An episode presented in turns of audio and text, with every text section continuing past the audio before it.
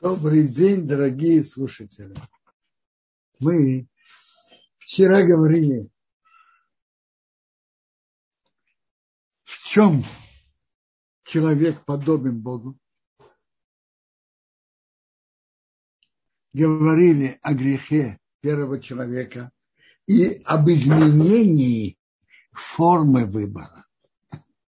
Ведь основа человека – это его свобода выбора.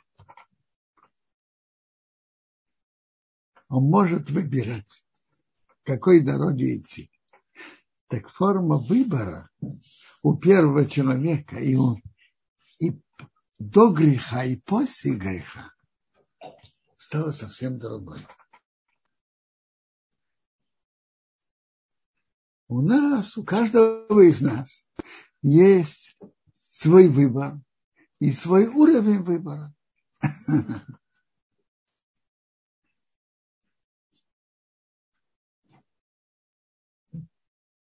Есть такие действия, которые человек ниже уровня выбора, он определенно их сделает и не нарушит. А есть действия, которые выше его уровня. Он вообще о них не думает.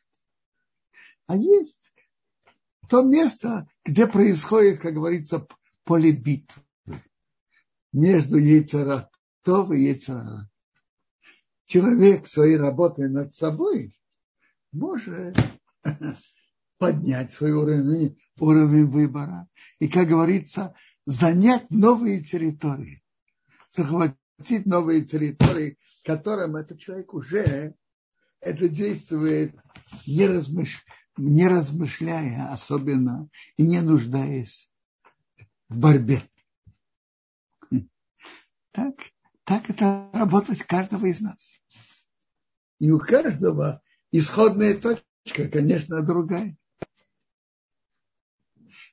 Человек, который воспитан с детства к выполнению заповедей, его точка выбора, например, не выполнять заповеди механически, быть сосредоточенным в молитве, в отношениях с другими людьми тоже. Теперь, а, а человек, который родился совсем в другой среде, так его начальный уровень выбора совсем другой. А затем он начинает соблюдение субботы, соблюдением кошерности и так далее, пока он поднимает свой уровень. И на каждом уровне у человека есть над чем работать. Человек, который уже все сделал, его незачем оставлять в этом мире.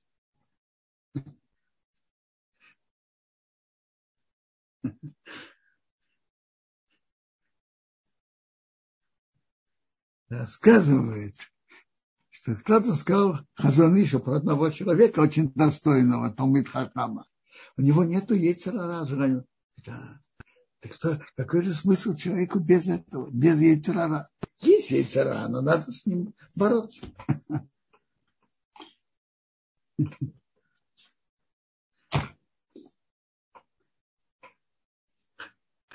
Тема выбора очень широкая. И, во-первых, надо смотреть правде в глаза. Есть, есть, кроме того, есть разные поля действия.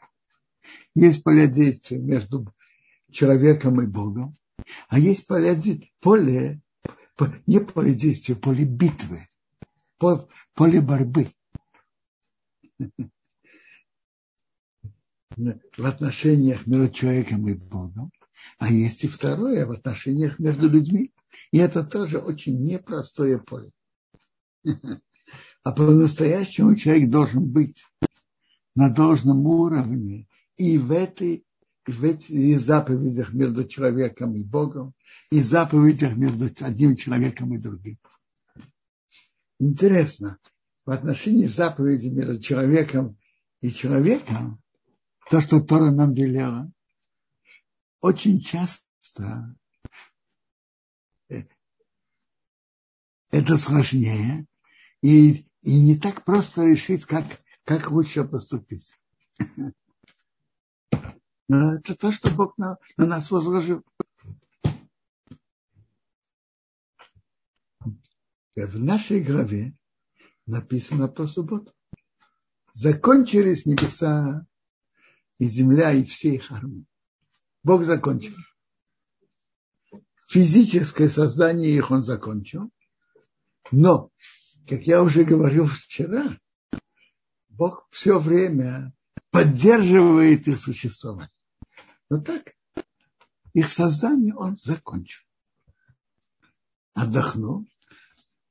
И Бог благословил субботу. Дал ей духовные подарки. Суббота имеет духовные, духовные силы особые.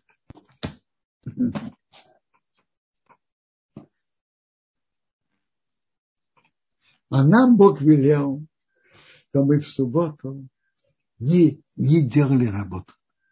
И что значит Бог благословил? Раша говорит, например, когда евреи были в пустыне, спускался мам пятницу на два дня. А в субботу не спускался. Вайкады сейчас светил, суббота особая. В субботу ман не спускался. Это показывает на будущее, что Бог присылает парносу без работы в субботу. И наоборот, в пятницу Бог приносит, приносит, обеспечивает на субботу. На пятницу и субботу.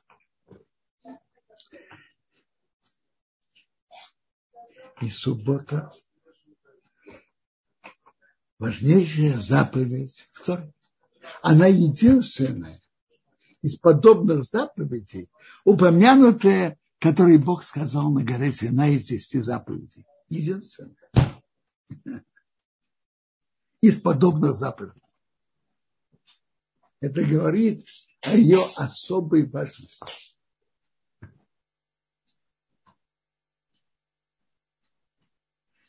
Есть запрет работы в субботу, есть дух субботы, святость субботы, благословление субботы. Начнем о запрете работы в субботу. Что такое работа, которая Бог нам запретил делать в субботу? Написано в Торе, Вейсасе ком рохо, не делай никакой работы. На Рашон Кодыш есть два выражения для работы. Есть мараха и есть авода. Авода – это то, того же корня, как раб, рабская работа. А мараха – это мастерская работа.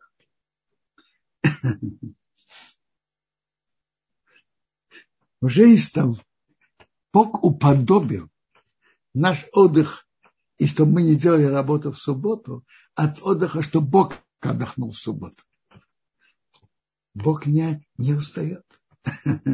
Это, это и понятно, и известно. И пророк Ишаяу так говорит, Бог не устает.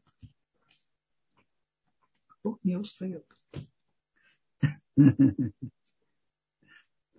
Так что же значит Бог отдохнул? Как это Бог про себя написал? Он не создал ничего нового. А что такое работа в субботу? Работа в субботу. Сто процентов, я говорю сейчас о стопроцентной работе. Есть еще действия, подобные работе, не стопроцентные, которые тоже нельзя делать в субботу. Но я сейчас говорю о стопроцентном бараха, за который, когда стоял храм, и кто-то нечаянно нарушил, он должен был принести в храм овечку или козочку за это нарушение.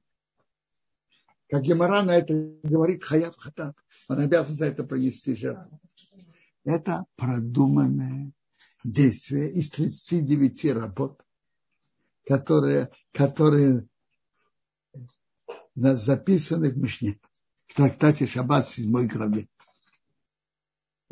Интересно, там Мишна идет по интересу. И это Талмуд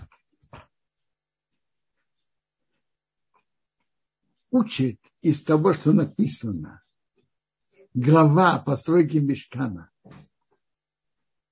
и глава о соблюдении субботы учит из этого несколько выводов. Первое. Постройка мешкана не отодвигает запрета субботы. субботы. Нельзя строить мешкан в субботу. Это раз. И второе. Работы, 100%, как я определяю, стопроцентной работы в субботу, считается именно та работа, именно те работы, которые производились при постройке мешкана. Они написаны одного, один отрывок возле другого. Именно те работы, которые производились при постройке мешкана, считаются работой относительно субботы. И есть предание, в Талмуде есть Мишна, 39 работ. Интересно, там работы построены по такой схеме. 11 Мишна не строит их, как они были в Мешкане, а Мишна строит их в нашей, в нашей практике. 11 работ, которые, производ, которые нужны в сельском хозяйстве от пахоты и посева, жатвы и дальнейших работ до выпечки хлеба.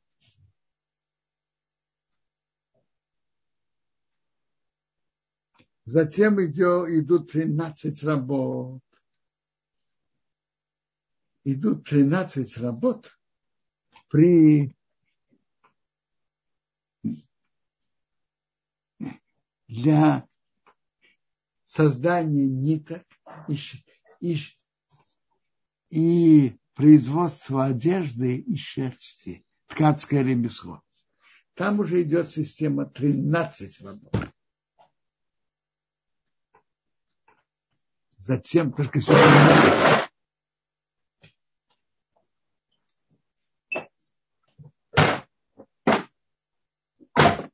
это пахоты и посева до производства, до выпечки хлеба есть 11 работ. Между прочим, наши мудрецы на это говорят, смотрите, говорит, как сколько первый человек должен был трудиться, пока у него вышел хлеб. 11 работ. А у нас мы уже находим это готово. Должны что-то заплатить за это, но кто-то уже за нас это работает. Затем идут несколько работ. Подготовка пергамента и написание и, и, и стирание. И еще несколько работ. Это система в Мишне. Так работа считается не работа, от которой человек устает. Не это определение работы. Определение работы – это работа, работа считается то, что производит что-то новое. Вот, например, зажигание огня. Потереть спичку, а спичную коробку. Очень легко. Это создание огня, которого раньше не было и так далее. В нашей обыденной практике включение электричества и так далее, которое производится очень легко. А это работа.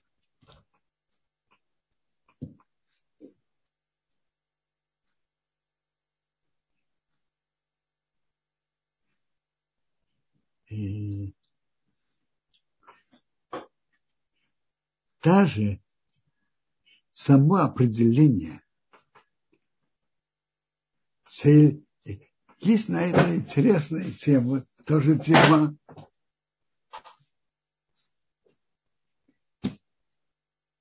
В субботу, как это производится работа, какие условия работы, чтобы это считалось стопроцентной работой, Настолько, что когда стоял храм, и кто-то это сделал нечаянно, он должен был принести жертву хата, овечку или козочку. Ну, это очень широкая тема.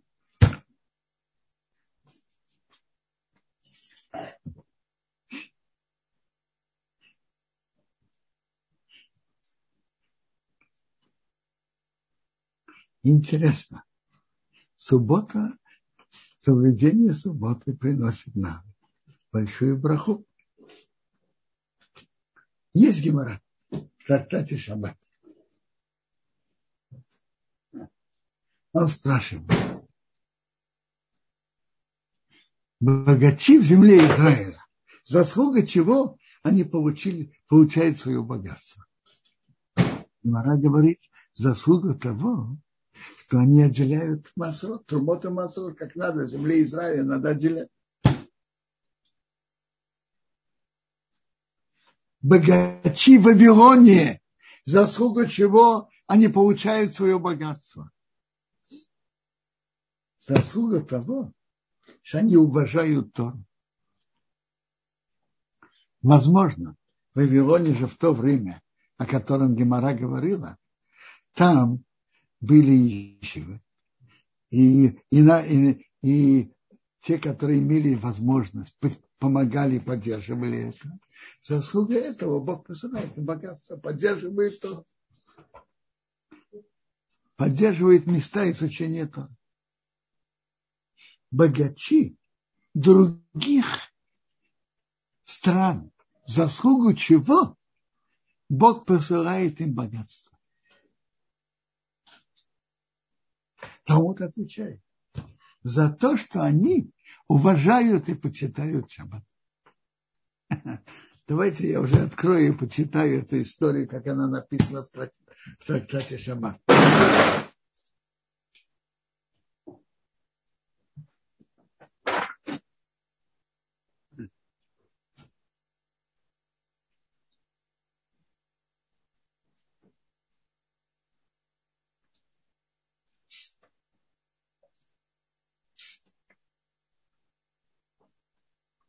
Гимара рассказывает. Рабхия Барабе рассказывает.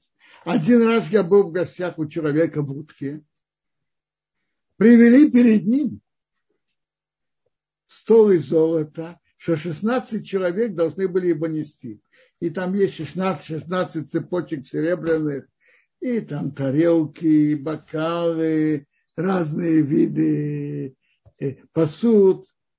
Э, лежат там и разные виды еды, и разные вкусные вещи, пахучие, пахучие составы. Когда приносит его, говорят, Богу принадлежит земля и все, что ее наполняет. Когда убирает, сказать, Ашамаем, Шамаем, Гашем, Борот нас Небеса Богу, а землю он дал людям. То есть они, когда они говорят браху, это уже наш. А так это Бог. Я его сказал, спросил, скажи мне, сыночек, как ты это заслужил, как ты это получил? Он сказал, я был мясником, и от каждого коровы, которая была хорошей, качественное мясо, я сказал, этот кусочек я беру для себя на субботу. Сказал ему, замечательно, что ты это заслужил, и, и слава Богу, что он тебе это послал. Почитание, что субботы приносит большую браху.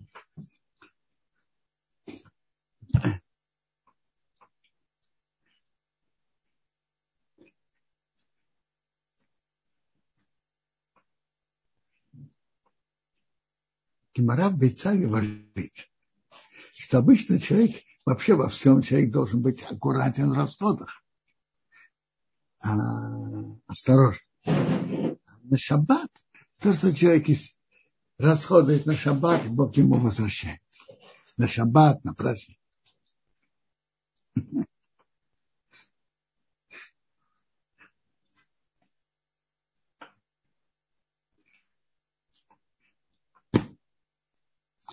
Ну, хотел бы мы сейчас перед тем, как перейти дальше, к дальнейшим темам нашей главы, я хотел бы напомнить и, конечно, все это помнят, мы перешли во втором благословении на зимний сезон.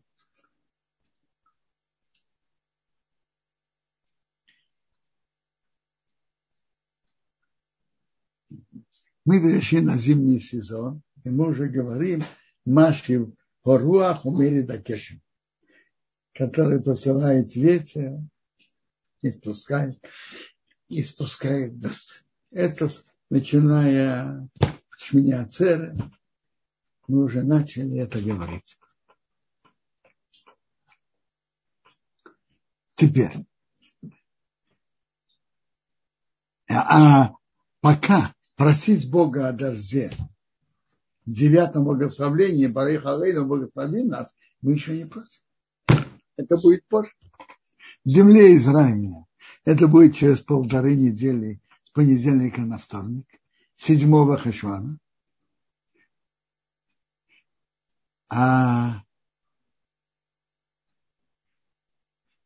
вне Израиля это будет четвер... вечер с 4 на 5 декабря. Еще много времени. Но пока еще в октябре. Теперь, что происходит с человеком, который, который забылся, и вместо того, чтобы сказать во втором благословении, Маши Руах умери Дагешем, посылает ветер и спускает дождь, он сказал, так, так, так, так, есть две возможности. Есть два случая. Если он сказал, Муридатал, спускает роса, как ведут себя сфарские евреи, Нусах Сфарад и Нусах Ашкнас земле Израиля, и говорят Моридатал, это погроб, но Ашкнас говорят Моридатал, если они так, так сказали, то он может продолжать спокойно молиться дальше. Он может спокойно молиться дальше. То есть, если он еще во втором богословлении, пусть скажет там, где он вспоминает Машевароху Меядагеш. Но если он уже закончил Михая Мейсин, он может молиться дальше.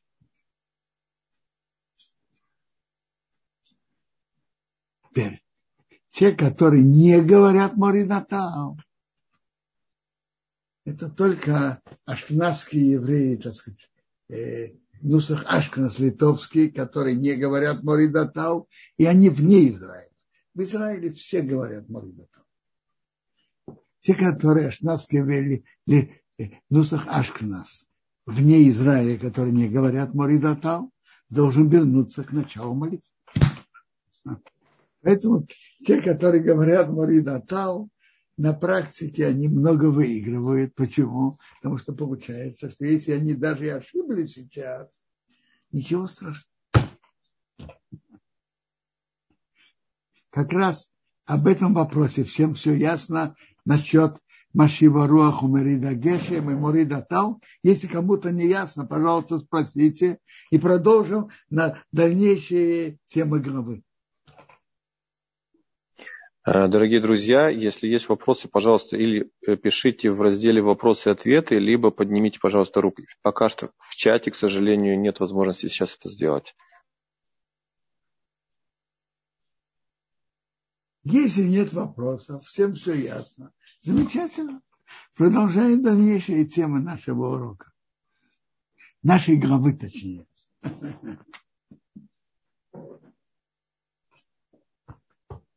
Тора нам рассказывает дальше. Насчет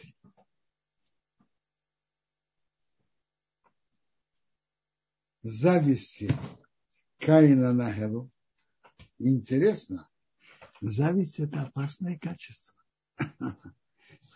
На что он завидовал? Интересно.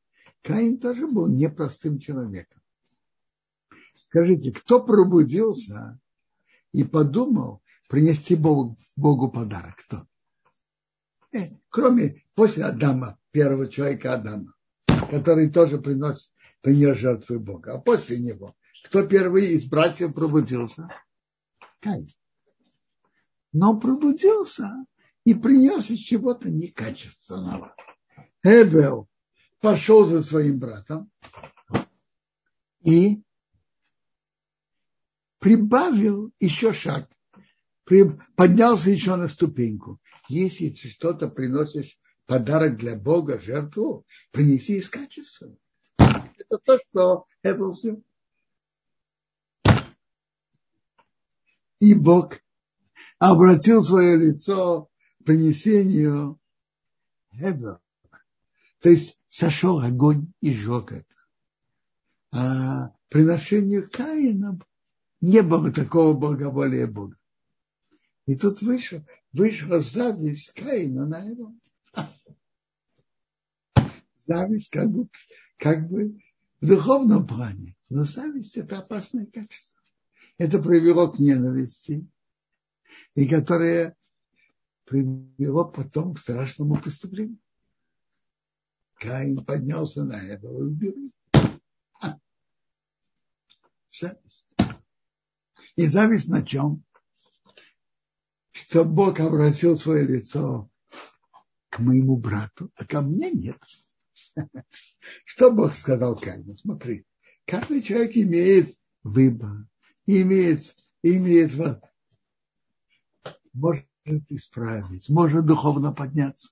Каждый человек живет сам по себе в отношениях с Богом. А другой тоже живет сам по себе.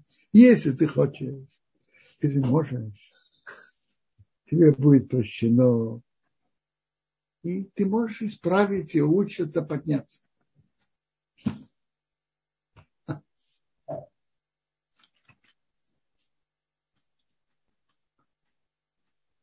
Интересно, Медрашин рассказывает про, это, про этот спор между Каином и Хебелом очень интересно.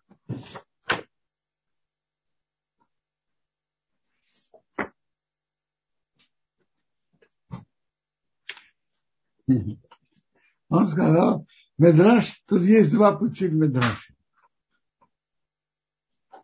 Ведь Каин, Хевел пас скот, а Каин обрабатывал землю. Он говорит, давайте, знаешь что? Он говорит, о чем они спорят? Он говорит, знаешь что? Давайте разделим мир. Один возьмет землю, то есть Каин, один возьмет движимое имущество. Скот, движимое имущество. Так один из них говорит, послушай, земля, на которой ты стоишь, она, она же моя. Это заявил Каин. Земля моя. Ты стоишь на моей земле. А этот говорит, то, что ты одеваешь, цвет, свитер и шерсти, она моя. Этот говорит, сними, сними твою одежду и шерсть, это мое. А этот говорит, поднимись, летай, не стой на моей земле, она моя. И так они начали спорить и привело, привело к, страш, страшным последствиям. Первое убийство в мире Каин убил. Страшно. Интересно. Есть в Медраше еще пути. Один из них интересный. Они спорили. По, по этому мнению Медраша они спорили о духовных вопросах. Этот сказал, пусть на моей территории будет построен, будет построен храм на моей. Это говорит, нет, на моей. На чьей территории будет построен храм? Место принесения жертв. Но тут этого Медраша видно, что даже споры, которые как будто бы в духовном плане, но если есть зависть и ненависть, это очень опасно.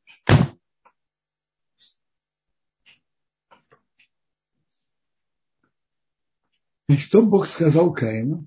Где твой брат Эван? Скажите, Бог знал или не знал? А?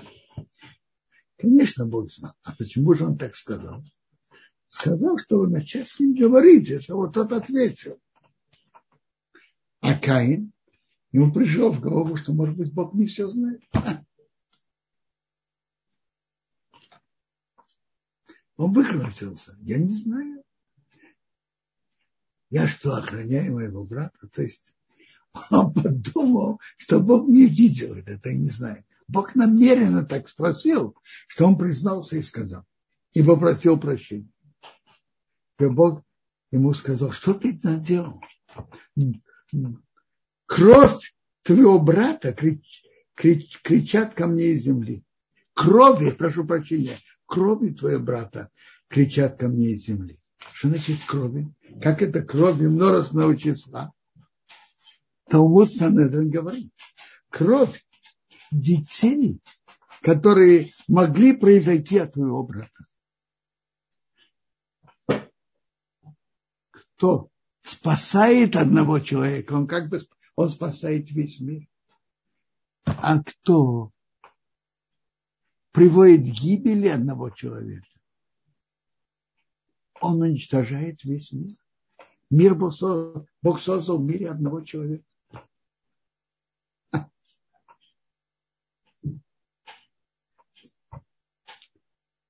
Так Бог ему, его, сказал ему проклятие, которое за это его преступление.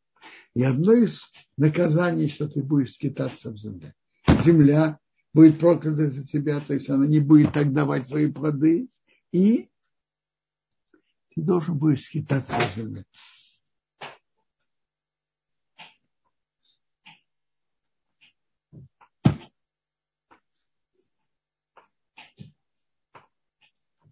Затем у Тора нам рассказывает, что Адам имел дальше отношения с своей женой и родился третий сын, шесть. Бог не дал, сделал новое потомство из Эвела, вместо Эвела, который убил Каин. А у шесть родился сын, это Энош. Его назвал имя слова Энош. Дальше от него идет родословное мира. От Адама шесть, потом Энош.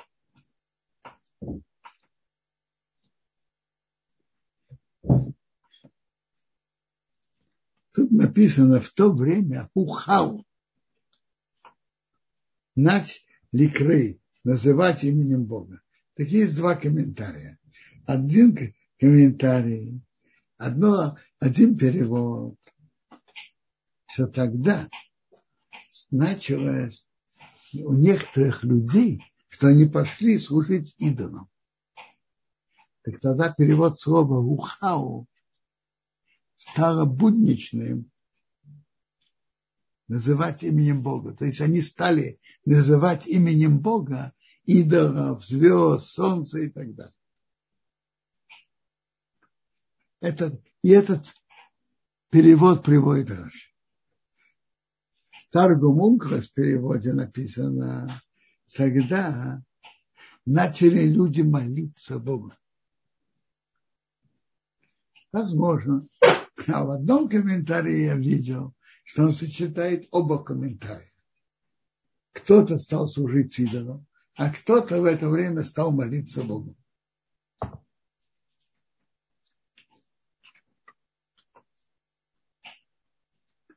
Тора нам рассказывает дальше о дословной мира. Адаму было 130 лет, когда родился Шейх, и он жил еще 800 лет, родился на и дочерей. И всего он жил 930 лет. Дальше Шейх жил 105 лет родил Эноша, и потом жил еще 807 лет, всего 912 лет. И Тора пишет дальше про потомка. У Шейса был сын Энош, Эноша, Кейнан и так далее. Их годы жизни, которые тут упомянуты в Торе, это 90 лет, 900 лет и больше. То есть люди до потопа жили долгие-долгие годы. Тут упоминается об одном из них, который шел с Богом. Но представьте себе, у него была страшная трагедия. Безвременно ушел из этого мира. Сколько лет ему было? Мы читаем в том. Ему было 300, 365 лет. Безвременно ушел так рано. То есть до потопа люди жили долгие годы. Но, по-видимому, природа мира была другая. Жили более приятно, более легко, весело. Природа была другой.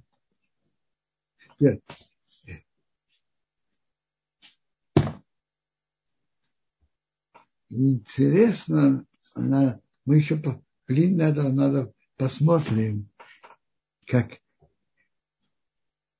как, как раз это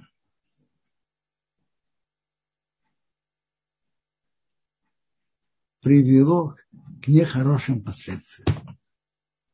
Блин, надо мы это разберем, может быть, на этом уроке или в следующей главе. Но пока постараем услышим, из-за чего произошла эта трагедия. Ханох безвременно ушел из этого мира. Так рано, 365 лет. Давайте почитаем, как написано. Ханоху было 65 лет, родил Масушеваха. Ханох шел с Богом, ты служил ему. После того, как родил Масушеваха, 300 лет, родил сыновей и дочерей. А всего он жил 635 лет. Что Ханох шел с Богом, и он ушел, и его нету, Бог его забрал. Почему Бог его забрал? Почему он ушел из этого мира безвременно, так рано? Раши приводит, что Ханох был очень достойным, но он был в опасности испортиться. И Бог это видел. И чтобы его спасти духовно. Бог его убрал преждевременно. Сейчас он в хорошем состоянии. Бог его убрал из этого мира. Бог видел, что он может испортиться, и забрал его.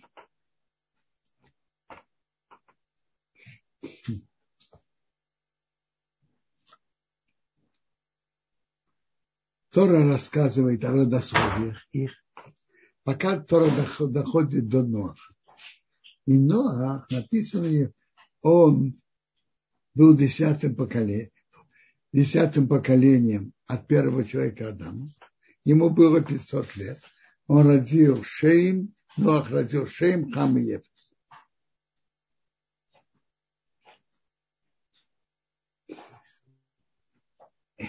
Задается вопрос. Все другие рожали раньше. Кто-то в 90 лет, кто-то в 130, кто-то в 107. Э, не 107 я не нахожу. Э, кто-то 90, кто-то в 130, кто-то 105, кто-то 162, кто-то даже 182. Э, кто-то 187, кто-то 187 лет. А у Ноаха он родил 500 лет. Почему так, так поздно? А? Это э, Ответ на это приводит Раши, что Бог знал, что на это поколение придет наказание, придет потом. Так, э, если у него будет много детей, дети, которые уже взрослые, это будет ему неприятно. Так одно из двух. Если они будут достойными, надо будет строить, строить не один ковчег, а несколько. Это работа. А если они будут недостойными, для этого цадыка Ноаха будет большое, большая горечь, что его дети, что его потомки умирают. Поэтому Бог так намеренно сделал, что он родил позже всех. А что от этого выигрыш? В том поколении, что люди жили такие долгие годы, то человека не наказывали с небес до ста лет. До ста лет он еще мальчик. Так он родил в 500 лет, что самый старший из них, ему будет около ста лет. Поэтому Бог их наказывать не будет. Тора нам рассказывает об испорченности того поколения. Я читаю.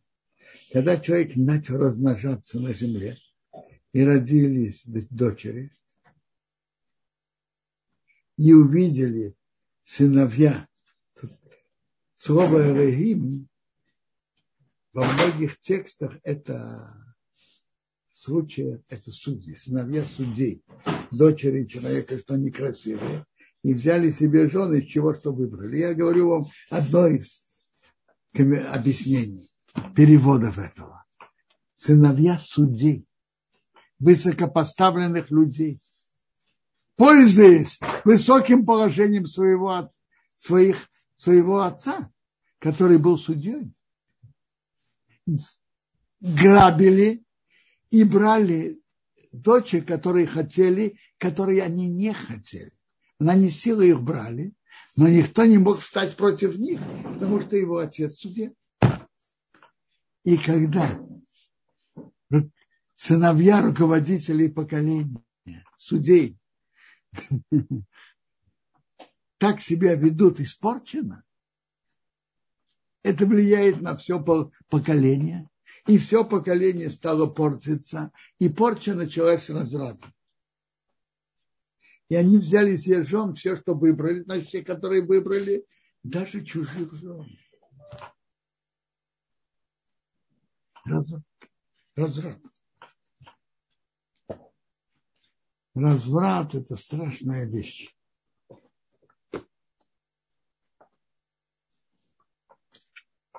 А! Медраж говорит так. Они стали брать, но не только стали брать. Они это узаконили. Равуна говорит так. Поколение потопа было стерто, пока не стали было стерто только тогда, когда они официально стали писать брачные контракты с мужчиной и с котом. Узаконили это, сделали это законным и официальным. Поколение потопа, основная порча его был, был разврат. И когда они узаконили так, э, такие страшные, страшные э, нарушения, как отношения с мужчиной и с котом, именно тогда Бог послал разврат. Основная испорченность поколения потопа был разврат.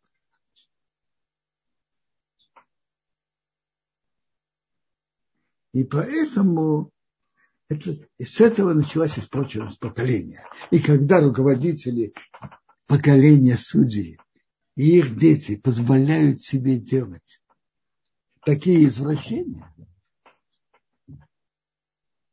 так это влияет на все поколение. И когда были такие извращения, как отношения с мужчиной и с котом узаконили, тогда Бог решил привести наказание на то поколение. А Ноах нашел симпатию в глазах Бога. Какое это отношение к этому, к делу имеет? Очень просто. Бог, Бог бы не шел уничтожать весь мир. Так объясняет это молбы. Но раз есть достойный человек Ноах,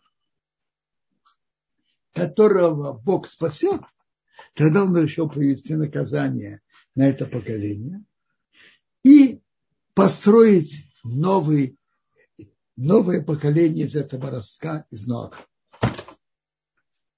не было бы так, такого достойного человека, Бог бы не уничтожил весь мир. Но когда был такой человек, так это Бог принял решение убрать это извращенное поколение и построить новое из нового. Но нашел симпатию в глазах Бога. Пожалуйста, у кого вопросы? Пожалуйста. Квадарав, Рухашим, у нас есть несколько вопросов и по прошлой затронутой теме, и также по тому, что вы сейчас уже говорили. Одну секундочку, я хочу их сейчас озвучить. Во-первых, по поводу встав, вставок. Да? Хая спрашивала, вне Израиля можно ли Аштиназим говорить Маридаталь? Знаю, можно или нет.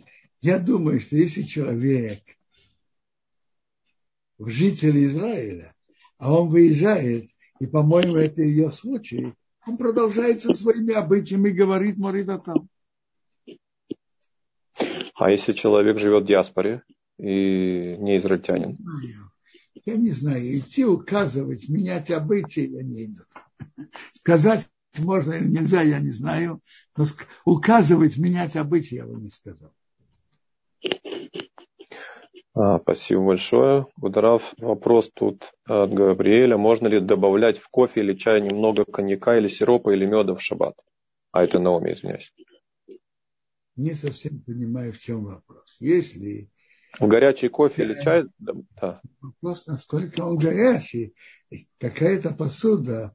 Пер, пер, если это вторая посуда, то можно. Первая посуда нельзя. Второй посуде можно. Это, это не варка. То есть то, что он смешивает коньяк с чаем, это, пожалуйста, можно всегда. Вопрос только, если чай горячий. Если чай горячий, и он в первой посуде нельзя прибавлять. А если перелили во вторую посуду, можно?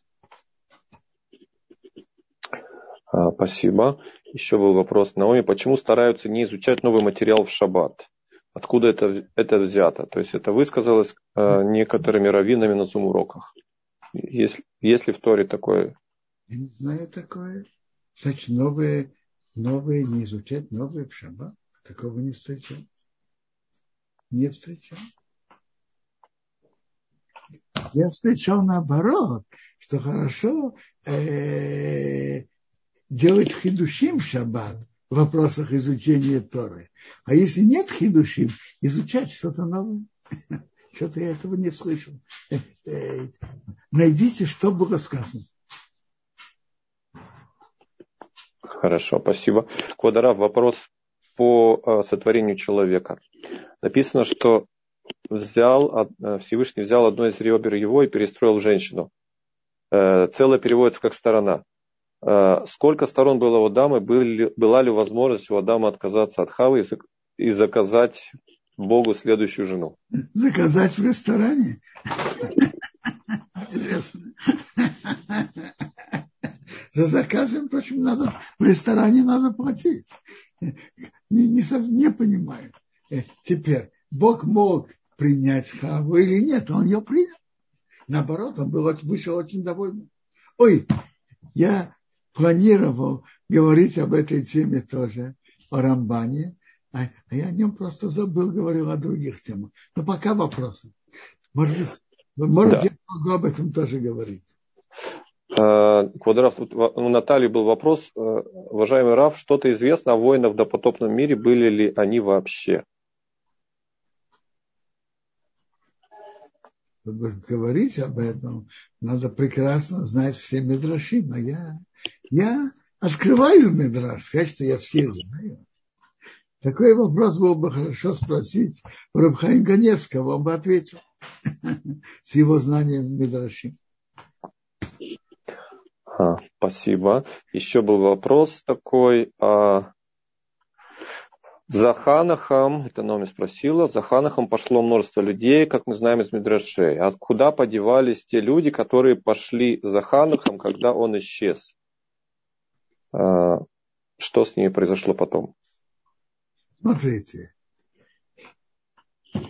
быть, плыть против течения не так просто. И от смерти Ханоха до потопа Давайте посмотрим, сколько лет было. Написано, что он жил после рождения Матушелаха 300 лет. Я Матушела жил.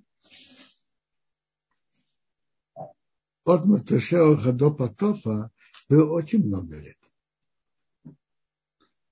187 лет жил Матушела. Сколько осталось у него еще?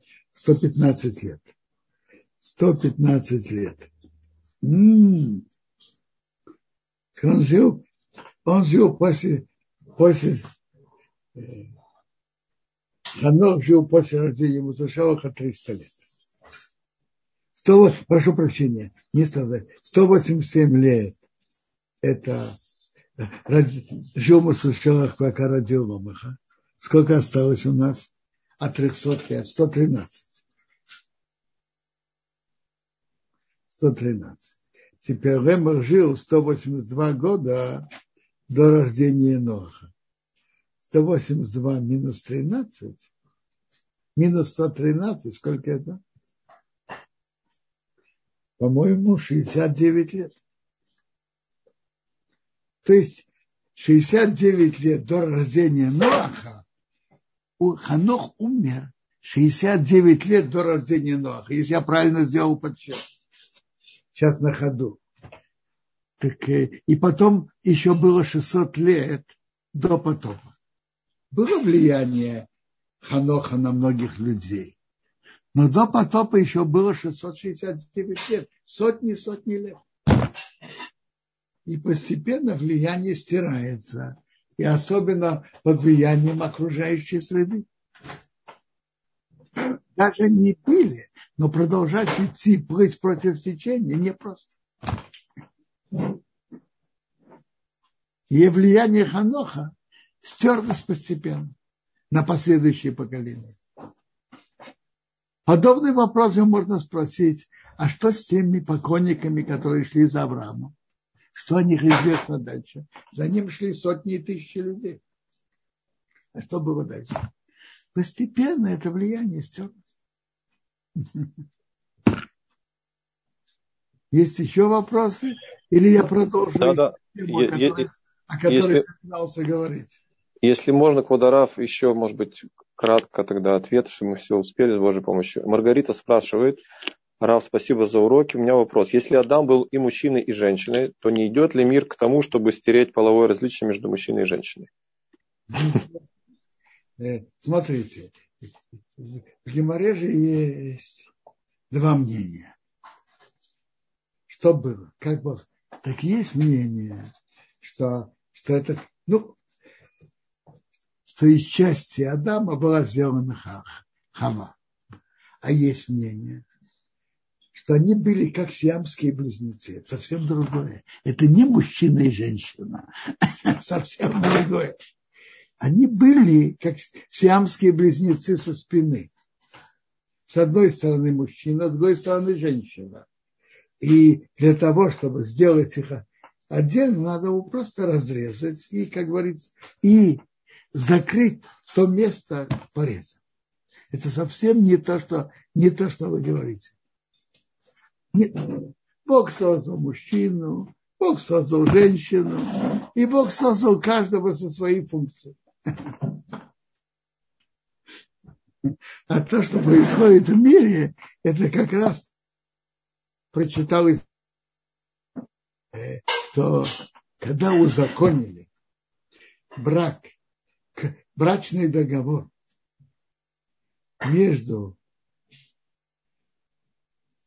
мужчины с мужчиной, между мужчиной и скотом, именно это извращение, то, что это узаконили, привело и за это именно тогда Бог привел да, когда существует в мире извращения и знают, что это незаконно и неверно, это еще какое-то понимание, что это извращение. А когда это узаканивают, это совсем страшно. К сожалению, в нашем поколении этому идет, к сожалению. поколение идет к тому, что написано в Медраше перед потопом, и к тому, из-за чего Бог привел потоп на мир. Есть еще вопросы? А, да, была поднята рука уже давно. Авигаль, пожалуйста, включаем вам микрофон сейчас. Ваш вопрос, пожалуйста. Да, здравствуйте. Я, э, во-первых, шаббат шалом, всем здоровья. Хочу пожелать и огромное спасибо за такие прекрасные лекции. Э, я, у меня вопрос не, по, не совсем по теме, а по сгулотам, если можно. Э, я давно слышала, что когда выходишь из дома, э, около дома хорошо бы прочитать Шма Исраэль перед выходом как бы на дорожку. Так вот, правильно ли это и как часто можно читать Шма Исраэль? Смотрите, я никогда об этом не слышал, ничего не могу сказать. И я вообще небольшой специалист в Небольшой специалист. Не знаю. Э, читать Шма Исраила запрета нет. Просто слова Торы. Э, не знаю. Спасибо большое.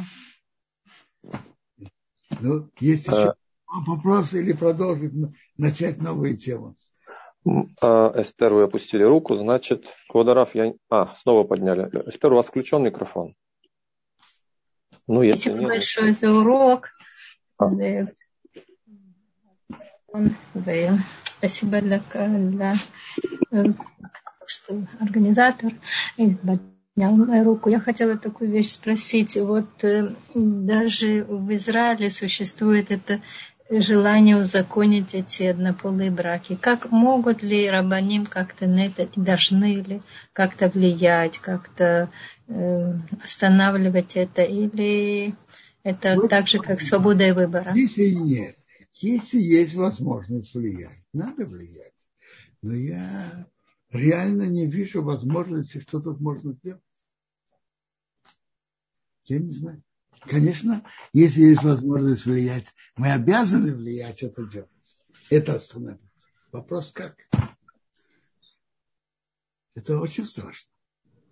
И вообще, даже для всего, для всего человечества это извращение. Это то, раз Бог запретил, запретил всем это извращение. Большое, шаббат, шалом, шанатов. Я могу только сказать одно. Э, когда хотели сделать этот парад в Иерусалиме, то мэр города был Урилополянский. Между прочим, я его знаю, он живет в нашем районе. Я его иногда встречаю. Он тогда был мэром города. Э, хотели провести парад. Вот как мэр города это не разрешено. Ну, он спрашивал все у раввинов, конечно. И, конечно, нельзя. Те обратились в так называемый Верховный суд. Суд несправедливости, как известно. И те обязали его провести, э, обязали его, что, что Иерусалиме провести парад, и наложили на него большой денежный штраф. Это было уже много, не, не помню сколько лет назад.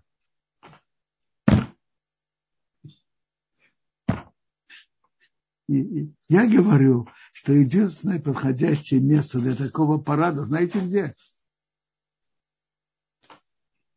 На Мертвом море. Там когда-то была с дом. И люди с дома так поступали. Люди с дома, но не, но не, не, не, не другие люди, тем более не евреи.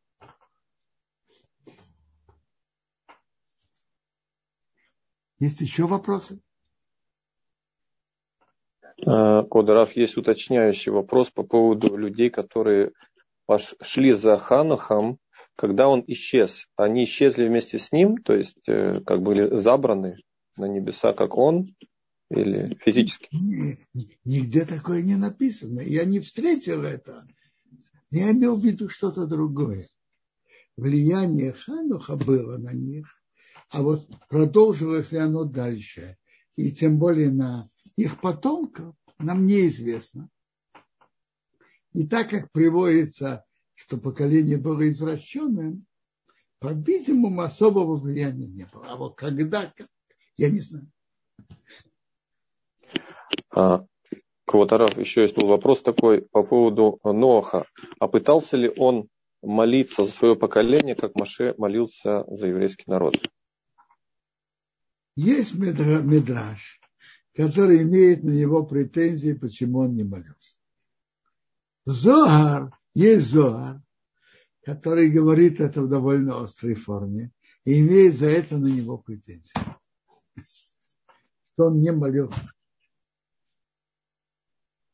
Он принял этот приговор как приговор, а не пытался молиться Богу его отменить.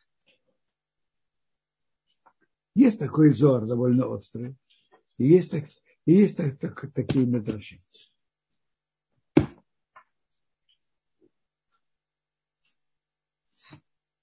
Еще вопросы? А, одну секунду, мы посмотрим, может быть, еще есть кого-то мы упустили в Ютубе. Не хотелось бы. Одну секунду. А... Нет, это не по теме. Извините, Лина, но это не совсем по теме. А, сейчас посмотрим еще в зуме. Одну секунду. А, не очень понимаю вопрос, Квадраф, но я его озвучу все равно.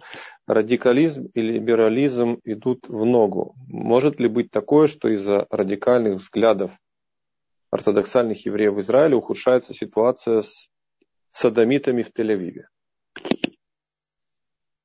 Не совсем понимаю. В чем тут вопрос? Не понимаю.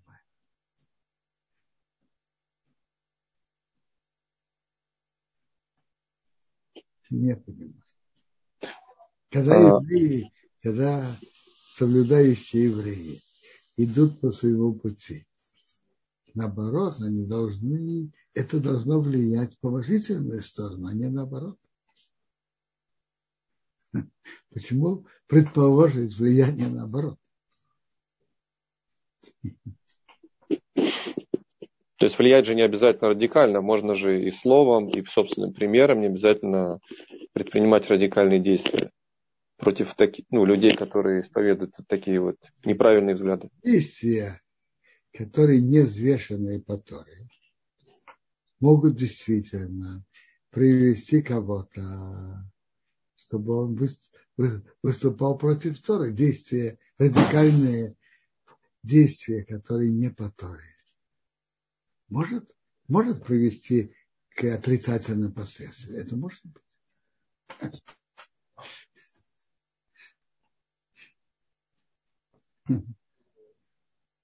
Это может быть.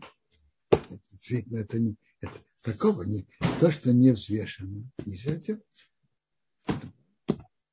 Но само четкое поведение по Торе должно приводить только к положительным результатам.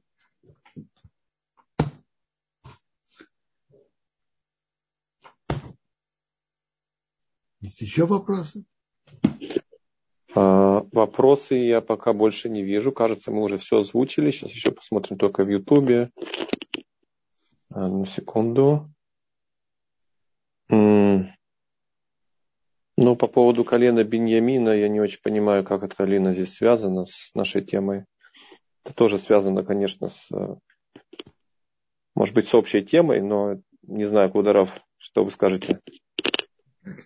Тема сама по себе, которая, может быть, и стоит ее когда-то разобрать, но... Но не сейчас. Сейчас, да. сейчас это не, не, невозможно разобрать, по крайней мере, на одной ноге точно нет. А.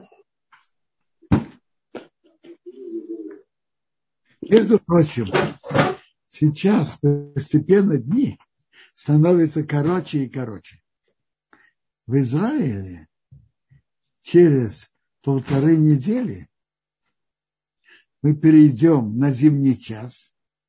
И так как люди живут, привыкли жить по часам, а не по солнцу, то это довольно остро скажется на ощущениях многих домохозяек. Так надо уже заранее готовиться, планировать, все делать насколько можно раньше, чтобы принимать субботу вовремя. Может быть, что-то из подготовок к субботе перенести на четверг и так далее. То есть тут в Израиле это, эту пятницу еще попросим по, по летним часам.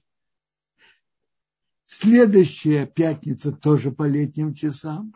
А вот через неделю, начиная с, с будущей субботы на воскресенье, будет переход на зимний час. И, и уже пятница, лехахо, главы лехахо, надо уже будет жить по зимним часам. И надо уже заранее это запланировать, чтобы подготовки сделать вовремя. Хорошего шаббата всем.